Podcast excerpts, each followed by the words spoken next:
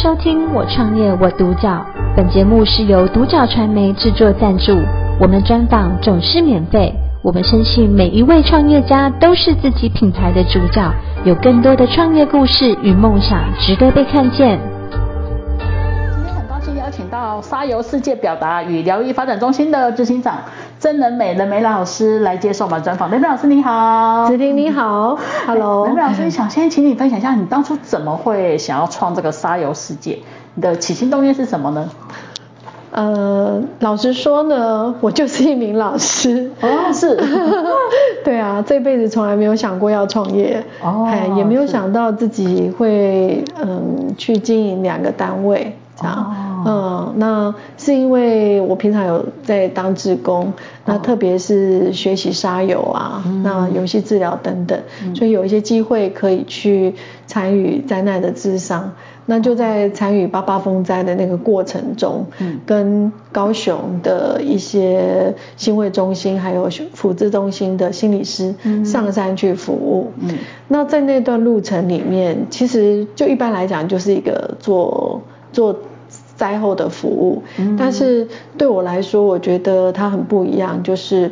嗯，通常我在平地做智商的时候，我一定会带着我的沙游设备。对，对啊。那呃，当时只是觉得说好像会用到，所以我就要把它带上去。是。那一路从台南开到那边，大概要三到四小时。嗯。那这个路上呢，其实从平地到远远看很漂亮的山，然后到越靠近它的时候，它是很残破的。嗯。那当我靠近这个。呃，山林的时候就会感觉到说，哎，好像我心中有很多的担心跟害怕。嗯，作为一个心理师去见个案，怎么会这么担心呢？嗯，所以这一路上我也思考很多。是，然后在一次的经验里面，我差点打滑。哦，对，然后我就发现说，哇，我这一车子这个物件啊，嗯，那我如果就这样掉下去。是不是就没了？嗯，对啊。然后再加上，其实我在工作中，我就发现说，哎，这个沙油物件，其实，呃，像山上我们服务很多都是长辈，嗯，那长辈其实他们用的那个语言就是，呃，那个原住民的那个语言，他跟我讲的时候讲国语，都讲的不太顺啊，是，对，但他跟他的族人就讲得很顺，嗯，那我就会很期待说，我可以多了解他，因为我知道他。想讲的应该不只有这样，只是限于语言。那这时候我就很感谢我的 partner，我的工作伙伴，就是我的沙盘设备，他可以就是我可以邀请，比如说阿嬷来做这个沙盘。那我有遇到一个阿嬷，她是呃，她的妈妈是在那个风灾当中过世了，应该说。失踪了，失踪了，对，那所以他一直都很悲伤。嗯，那他在我们的沙盘的那些小物件里面，嗯、看到有一个房子，很像是在那个风灾之前，他家的房子被夷为平地之前的样子，样子，所以他就开启了他的沙盘。嗯，然后一旦开启之后。他的故事开启了，我也更理解他，嗯、所以对我来说，我觉得好像有很多他们难以言喻，即使有文化的隔阂，那这样的一个呃多元化的一个差异性，我们都可以透过非语言的方式来协助他表达，嗯、所以。当我发现我差一点要掉下山去的时候，我就觉得，嗯，我们其实有很多很优秀的心理师，嗯、他们也可能会这个，可他们不能上来。嗯、我们有没有可能让每一个学校或者是单位啊，嗯、都有这样的概念，知道人除了语言的表达之外，还有非语言也很适合。嗯、那于是我当时就决定下山之后。呃，开始改变了我的研究方向，哦、就是结合，比如说跟教育部申请清创，那也很意外的，我们全居然成了得奖团队。嗯，对。那既然有这个团队，我们就有一个机会去服务不同的学校、不同的机构。哦、是。对，就从这个点开始。哦，所以你就创了沙游世界，然后阿嬷也是让你印象深刻的事情。对对，因为那个阿嬷其实，呃，让我感受到的就是，嗯。应该说，在那个山山上快要掉下去的时候，嗯、那个要活着的念头很强烈。哦、对，对，那要活着，要活下去。那阿妈在山上也是一样，嗯、他们是不肯离开那个地方的。所以，对于非语言能够协助我理解他的这件事，嗯、我觉得他。让我印象深刻。那当然还有其他人，嗯、可是我会觉得那个很坚定，就是后面当我们在创业的过程遇到很多挫折的时候，嗯、我总是会想起在山上的那段过程，哦、是自己的心思。是，对，嗯。那能美老师，你们沙游世界它当初创立的时候，它的经营理念跟核心价值是什么呢？呃，我刚刚有说哈，就是从来就没有这样的一个规划，啊、真的。对，对啊，上个世纪的创立是因为呃那一年就是刚好我们我在大学任教，啊系上的老师就是必须要出一个计划案，嗯、那个计划案就是要呃成立一个公司，那学校的老师作为一个呃。应该叫做专业顾问，嗯，然后有一个学校园里面的学生组成的团队，我们去指导他，所以刚开始只是这样而已，哦，然后再加上我的想法，就是我们的方向有很明确，就是要去协助一些学校里面的单位，然后到后面其实我们还协助了像民间的一些机构，像、哦、呃立新啊、家福啊，好、哦，那还有很多的。呃，医院呐、啊，嗯、医院，比如说那个精神科里面，还有很多个人。那学校单位从小学到大学都有，哦、都有。所以我们服务的范围是遍及国内到国外，中国大陆，嗯、然后马来西亚。啊，新加坡、哦、也有对，然后包括我们呃也有很专业的老师，嗯、就是提供教育训练，因为很多老师他们是有设备也不不知道怎么用，嗯，对，然后对于第一线要去工作的人来说，嗯、我觉得你知道怎么用，嗯、而且平常日常就知道怎么收集，是这个观念是很重要的，哦，对，所以一切就是从教育为本，嗯、对我来讲，不管是提供设备或者是是规划空间，或者是呃，到后来我们三年之后，我们又成立了核心智商所，作为一个社区实践的单位。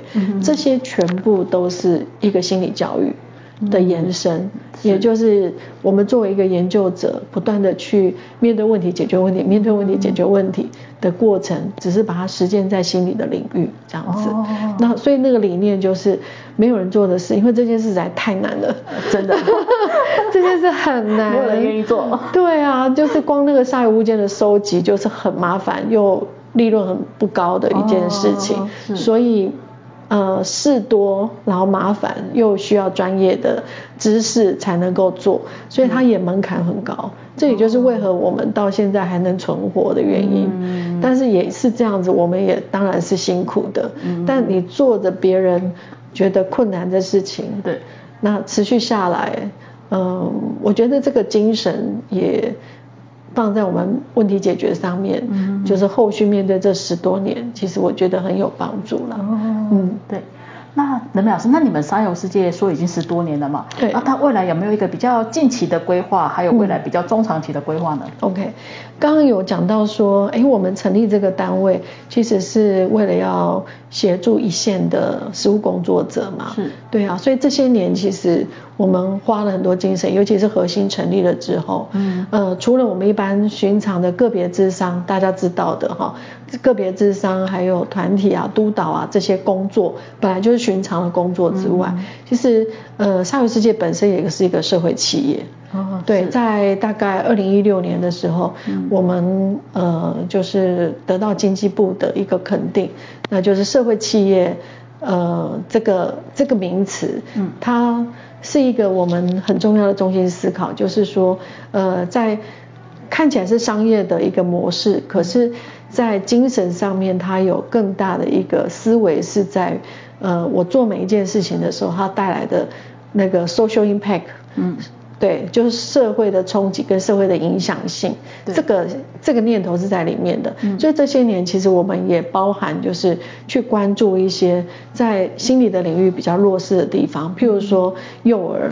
哦，幼儿这个领域是，对，幼儿这个领域，幼儿园是没有辅导老师的，对对，对，然后加上零二零六台南的地震之后，嗯、刚好那时候有一些幼儿园需要被辅导，哦、所以我就从那个时候开始一直支援幼儿园的辅导，所以我们的实习心理师啊也进去协助呃帮幼儿园建立游戏室，然后协助他们。就是做那种小小孩的公益游疗，嗯、对，然后我们就成为实习心理师的督导，是这样。那用这样的方式接水接力的方式来协助幼儿园，嗯、好，那这样子可以服务到比较多人。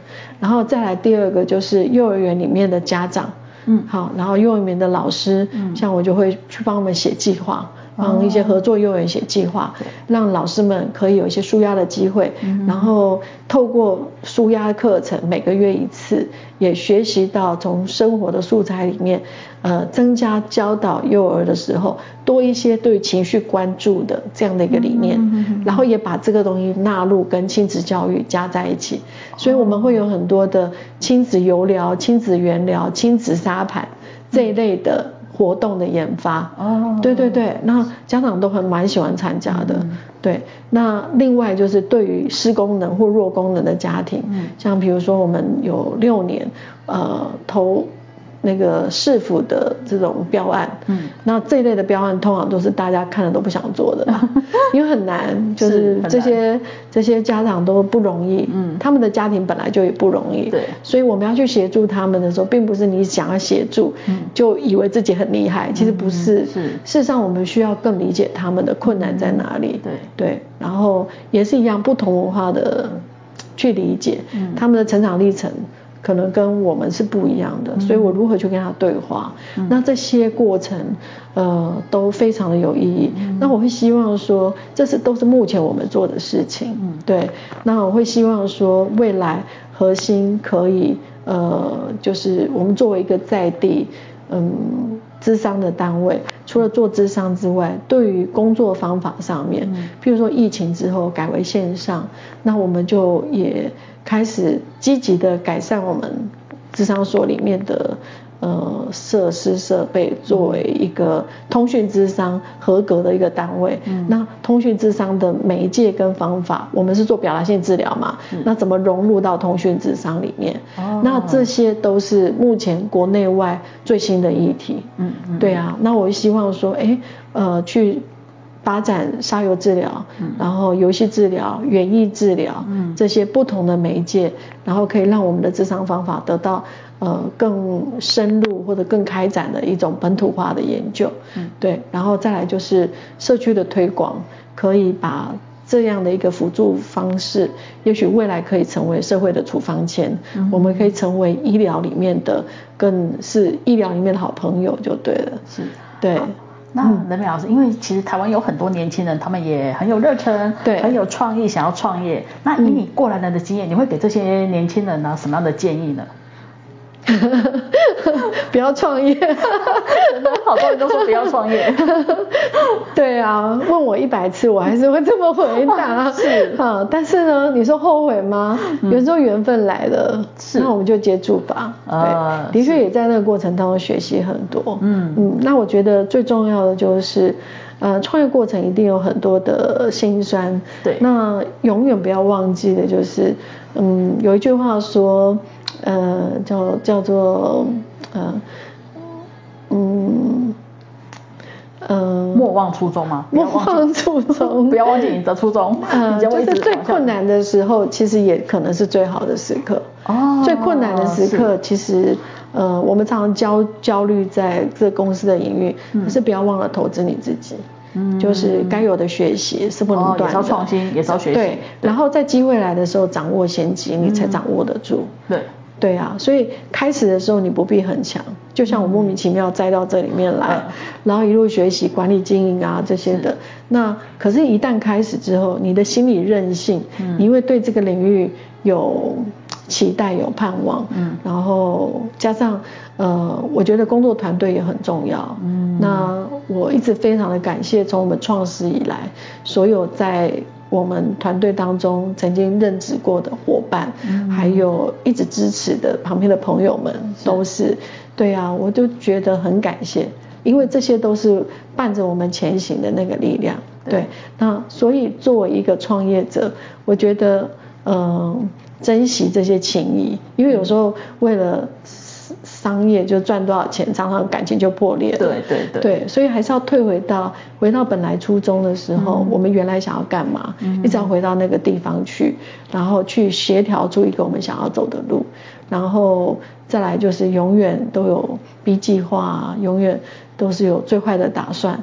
那你不会把你自己逼到一个你自己没有办法承受的地步。嗯。这样子，然后要活着，继续努力下去，要坚持，要坚持，对对对对对，然后要创新，是，对。好，今天很高兴邀请到沙游世界表达与疗愈发展中心的执行长郑仁美仁美老师来接受我们专访，谢谢仁美老师的分享，谢谢你，我创业我独角，本节目是由独角传媒制作赞助，我们专访总是免费。你也有品牌创业故事与梦想吗？订阅追踪并联系我们，让你的创业故事与梦想也可以被看见。